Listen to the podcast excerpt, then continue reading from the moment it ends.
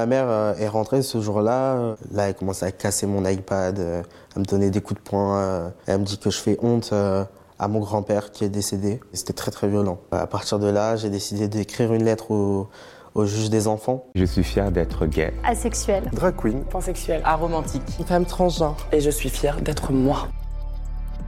Je m'appelle Jacob et je suis fier d'être un homme trans, noir et bisexuel. Quand j'étais jeune, je jouais surtout avec des garçons.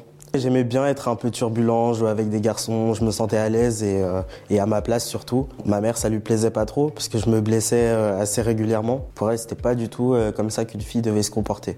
Je sais qu'il y a une période où j'avais pas le droit d'aller à la salle de sport parce que ma mère avait peur que je me, que je me muscle à fond et que je devienne euh, euh, une fille trop masculine, encore plus masculine. Il y a quelque chose que j'aimais beaucoup faire, c'était m'habiller chez les garçons. Je devais euh, couper les étiquettes avant que ma mère tombe dessus. Il y avait plein de choses comme ça que j'avais pas le droit de faire parce que euh, il fallait que je sois comme ma mère voulait. Je pense qu'au fond, elle savait que j'étais différent et ça lui faisait tellement peur qu'elle était dans un contrôle constant en fait pour tout. Je sais que ma famille m'appelait vraiment euh, garçon manqué, mais je pense qu'ils s'imaginaient pas que c'était plus que ça, en fait. Moi, je savais que c'était plus que ça. C'est c'est clair. C'était pas évident, ma mère est quelqu'un de très colérique, donc elle était, enfin même violent d'ailleurs. Je m'isolais beaucoup dans ma chambre et ça allait pas et je me disais, euh, il y a un truc qui est au-delà de, de juste ma mère et son comportement, il y a vraiment autre chose à côté. C'est à ce moment-là, du coup, que j'ai tapé garçon dans un corps de fille sur Google. Et c'est comme ça que j'ai eu des articles sur la transidentité, sur euh, la dysphorie de genre. Sans ça, je j'aurais pas su mettre des mots sur mon mal-être. Pour moi, c'était juste un mal-être qui allait rester toute ma vie. Et, euh, et en plus, je pensais beaucoup au suicide, par exemple. C'était pas possible dans ma tête d'avoir plus de 25 ans avec euh, ce traumatisme-là, de pas pouvoir être qui j'étais vraiment. En 2017, j'avais fait une, première tentative de suicide, j'avais 12 ans. Bah, en fait, j'avais pris beaucoup de doliprane. Je savais pas que ça allait pas me tuer. Je les ai emmenés euh, au collège. Je les ai pris dans les toilettes. J'ai eu des douleurs à l'estomac, mais c'est tout. Et c'est comme ça qu'après, ils ont appelé ma mère et, euh, elle est venue. Et puis en rentrant, elle, elle m'a dit, bah en fait, le, la dépression, le suicide, c'est un truc de blanc. Donc il faut que tu arrêtes tes conneries.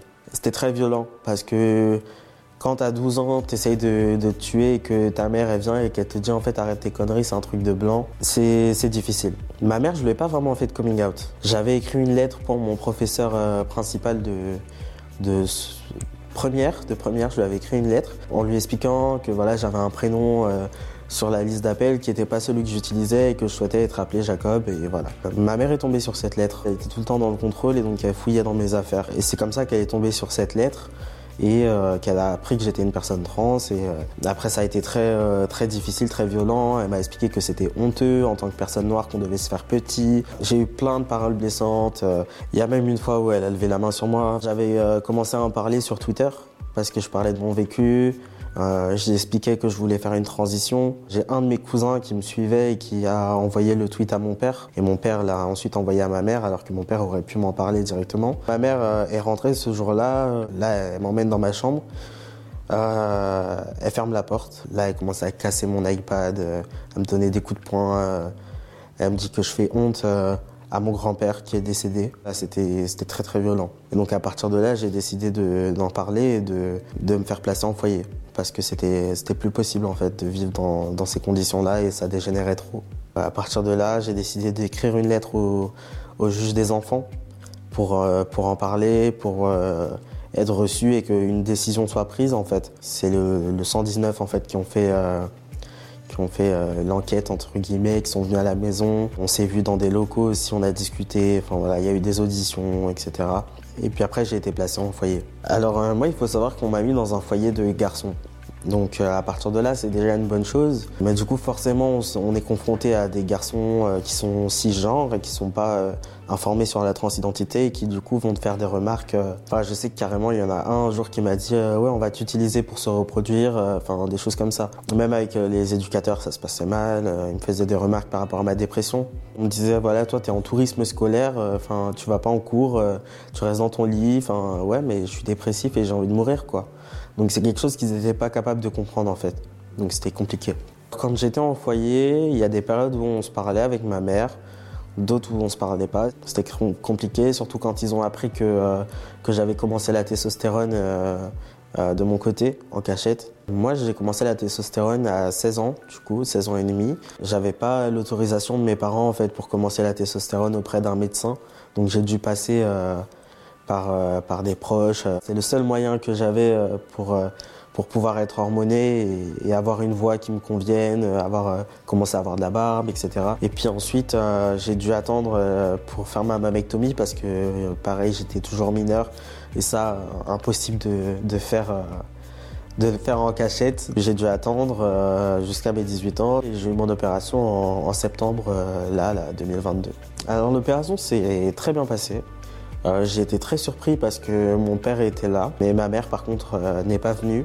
J'ai pas eu de ses nouvelles non plus, elle m'a pas appelé ni rien. Mais vu que j'étais bien entouré, je me suis dit voilà, c'est mon moment, il faut que je profite de, de ça. J'ai attendu cette opération pendant très longtemps.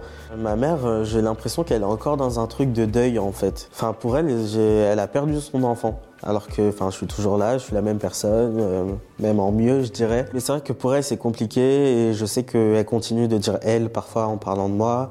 Euh, là, on n'a plus vraiment de contact, euh, enfin plus du tout même. Donc, euh, il y a un truc en fait qui, a disparu dans, notre relation en fait. Limite comme si on était des inconnus et qu'on venait de se rencontrer.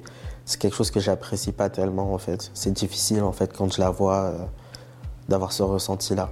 Il y a encore des fois où quand je suis mal, je me dis peut-être que j'aurais pas dû en parler, peut-être que j'aurais dû garder ça pour moi. Oui, c'est vrai que la culpabilité est là quoi. Pour moi, c'est super important de, parler de transidentité, surtout quand on est une personne noire, euh, parce qu'on n'a pas en fait cette représentation. Et moi, c'est une représentation dont j'ai eu besoin en fait en commençant ma transition. J'avais besoin de voir des personnes noires et de me dire que non, j'allais pas faire honte à ma communauté. Je pense surtout qu'en tant que personne noire, on a besoin, euh, peu importe le domaine, hein, que ce soit pour une transition ou pour devenir médecin, de se dire en fait que euh, c'est possible pour nous aussi. C'était un podcast.